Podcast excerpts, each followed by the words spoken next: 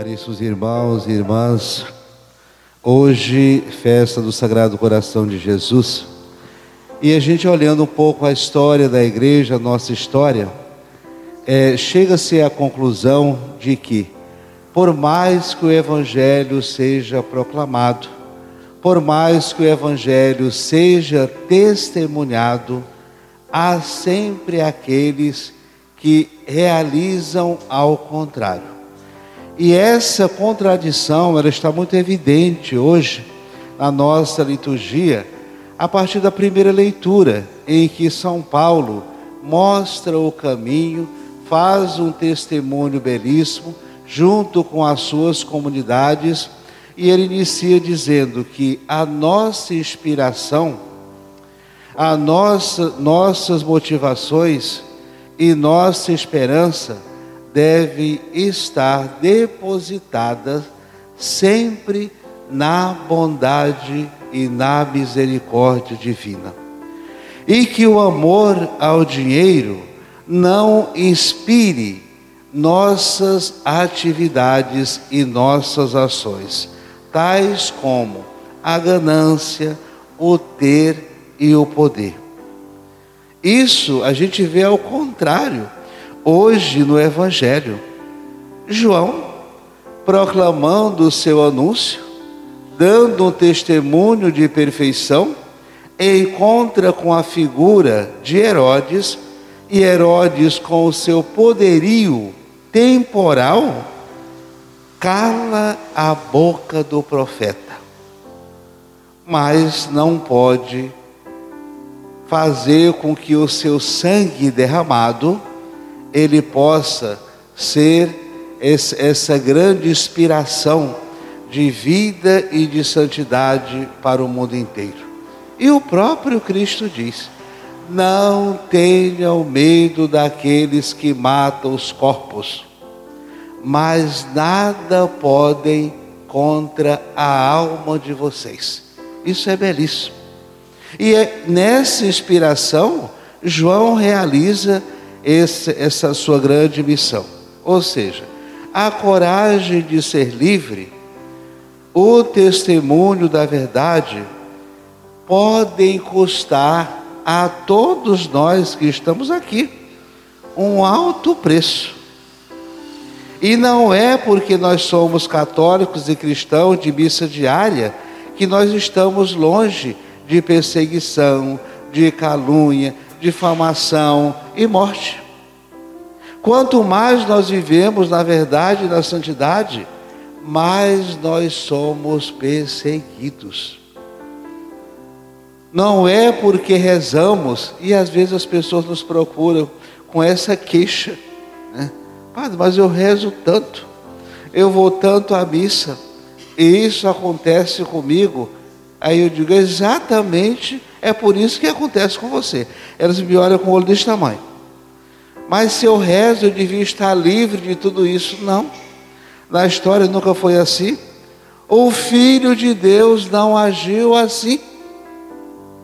Por que, que nós queremos, com a nossa oração, com a nossa pequenez, simplesmente porque somos católicos cristãos, está distante de tudo aquilo que pode abalar nossas vidas, abalar nossa caminhada. Não. Vamos pedir a Deus, não que nos livre de dificuldade, mas que a gente possa superar essas dificuldades.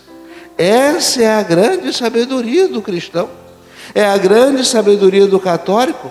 É nos momentos em que eu caio que a minha oração, a minha fé, vai fazer com que eu levante, supere essas dificuldades e continuo com o meu caminho.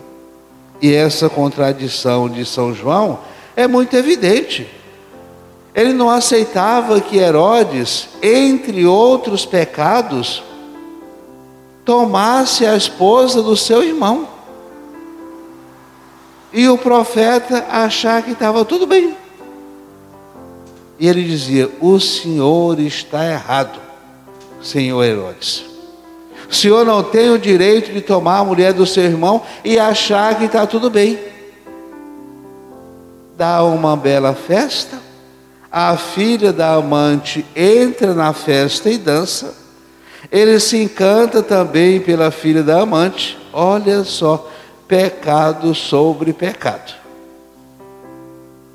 Chama a filha da amante e diz: Me peço o que você quiser. Veja o que faz os poderes temporais, que eu te darei, mesmo que seja a metade do meu reino. E ela pergunta à mãe, à cúmplice, e a mãe diz: É agora. Peça a Herodes para me entregar num prato a cabeça de João Batista. O que é que eu vou fazer com uma cabeça humana no prato? É simplesmente uma tentativa de calar a boca de quem me ajuda a superar. A que ponto chega a maldade do ser humano? A que ponto chega a prepotência do ser humano? Esse episódio é um dos que existem na história da salvação. Diante disso, meus irmãos, o nosso sofrimento é, é pequeníssimo, é pequeno. O nosso sofrimento é insignificante. Diante da vida, do sofrimento, da superação dos profetas, e até do próprio Cristo. Ou seja, Herodíades, na tentativa de calar o profeta, causa todo essa essa situação, essa cena totalmente equivocada. Cala-se a boca do profeta, mas a fé do povo ela na morte de cada profeta, ela é restaurada, ela é modificada, ela é comunicada à fé das pessoas. Portanto, que nos nossos pequenos sofrimentos a gente possa realmente entregar ao Senhor que nos ajude a superar cada um deles e que possamos realizar tudo isso não para nossa glória, defender os nossos, eh, os nossos direitos, entre aspas, mas vamos defender a nossa alma, a nossa fé e o nosso espírito. É isso que João Batista fez. O corpo é importante, vamos zelar e amar os nossos corpos, mas chega um momento em que a gente tem que fazer uma escolha: ou a alma ou os nossos corpos. João Batista preferiu a salvação de sua alma à omissão na vida de Herodes, na vida daquele reino. Assim seja.